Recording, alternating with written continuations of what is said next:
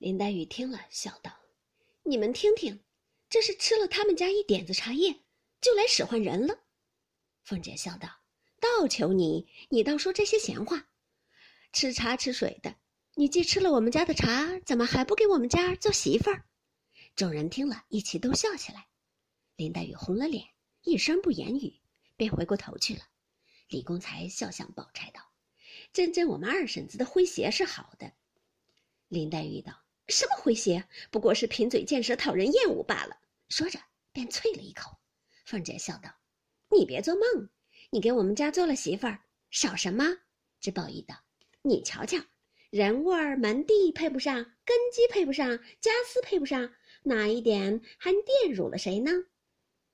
林黛玉抬身就走，宝钗便叫：“平儿急了，还不回来坐着？走了倒没意思。”说着，便站起来拉住。刚至房门前，只见赵姨娘和周姨娘两个人进来瞧宝玉，李公才、宝钗、宝玉等都让他两个坐，独凤姐儿只和林黛玉说笑，正眼也不看他们。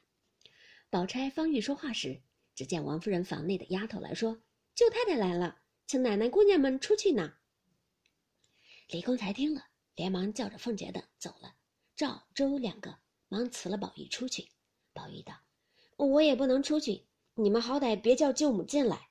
又道：“林妹妹，你先略站一站，我说一句话。”凤姐听了，回头向林黛玉笑道：“有人叫你说话呢。”说着，便把林黛玉往里一推，和李纨一同去了。这里，宝玉拉着林黛玉的袖子，只是嘻嘻的笑，心里有话，只是口里说不出来。此时，林黛玉只是禁不住把脸红涨了，正着要走，宝玉忽然哎呦了一声，说。好头疼，林黛玉道：“该，阿弥陀佛。”只见宝玉大叫一声：“我要死！”将身一纵，离地跳有三四尺高，口内乱嚷乱叫，说起胡话来了。林黛玉并丫头们都吓慌了，忙去报知王夫人、贾母等。此时王子腾的夫人也在这里，都一齐来时，宝玉一发拿刀弄杖，寻死觅活的闹得天翻地覆。贾母、王夫人见了，吓得抖衣乱颤。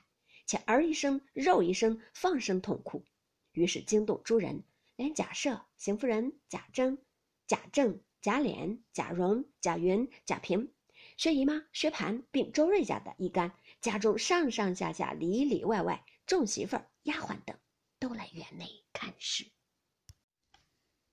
当时园内乱麻一般，正没个主见，只见凤姐手持一把明晃晃钢刀，砍进园来。见鸡杀鸡，见狗杀狗，见人就要杀人，众人越发慌了。周瑞媳妇儿忙带着几个有力量的、胆壮的婆娘上去抱住，夺下刀来抬回房去。平儿、芳儿等哭得泪天泪地，贾政等心中也有些烦难，顾了这里，丢不下那里。别人慌张自不必讲，独有薛蟠更比诸人忙到十分去，又恐薛姨妈被人挤倒。又恐薛宝钗被人瞧见，又恐香菱被人臊皮，知道贾珍等是在女人身上做功夫的，因此忙得不堪。忽一眼瞥见了林黛玉风流婉转，已苏倒在那里。当下众人七言八语，有的说请端公送岁的，有的说请巫婆跳神的，有的又见玉皇阁的张真人，种种喧腾不一，也曾百般医治祈祷。问卜求神，总无效验。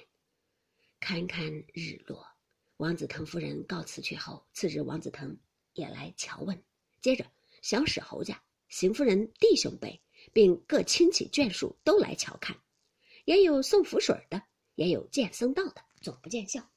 他叔嫂二人愈发糊涂，不省人事儿，睡在床上，浑身火炭一般，口内无般不说。到夜晚间。那些婆娘、媳妇儿、丫头们都不敢上前，因此把他二人都抬到王夫人的上房内。夜间派了贾云带着小厮们挨次轮班看守，贾母、王夫人、邢夫人、薛姨妈等寸地不离，只围着干哭。此时，贾赦、贾政又恐哭坏了贾母，日夜熬油肺火，闹得人口不安，也都没了主意。贾赦还各处去寻僧觅道。贾政见不灵效，着实懊恼，因阻贾赦道：“儿女之术皆由天命，非人力可强者。他二人之病出于不义，百般医治不效，想天意该如此，也只好由他们去吧。贾赦也不理此话，仍是百般忙乱，哪里见些笑颜？看看三日光阴，那凤姐和宝玉躺在床上，一发连气儿都将没了。何家人口无不惊慌，都说没了指望，忙着将他二人的后事的衣履都置备下了。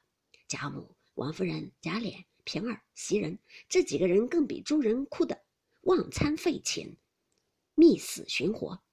赵姨娘、贾环等自是趁怨。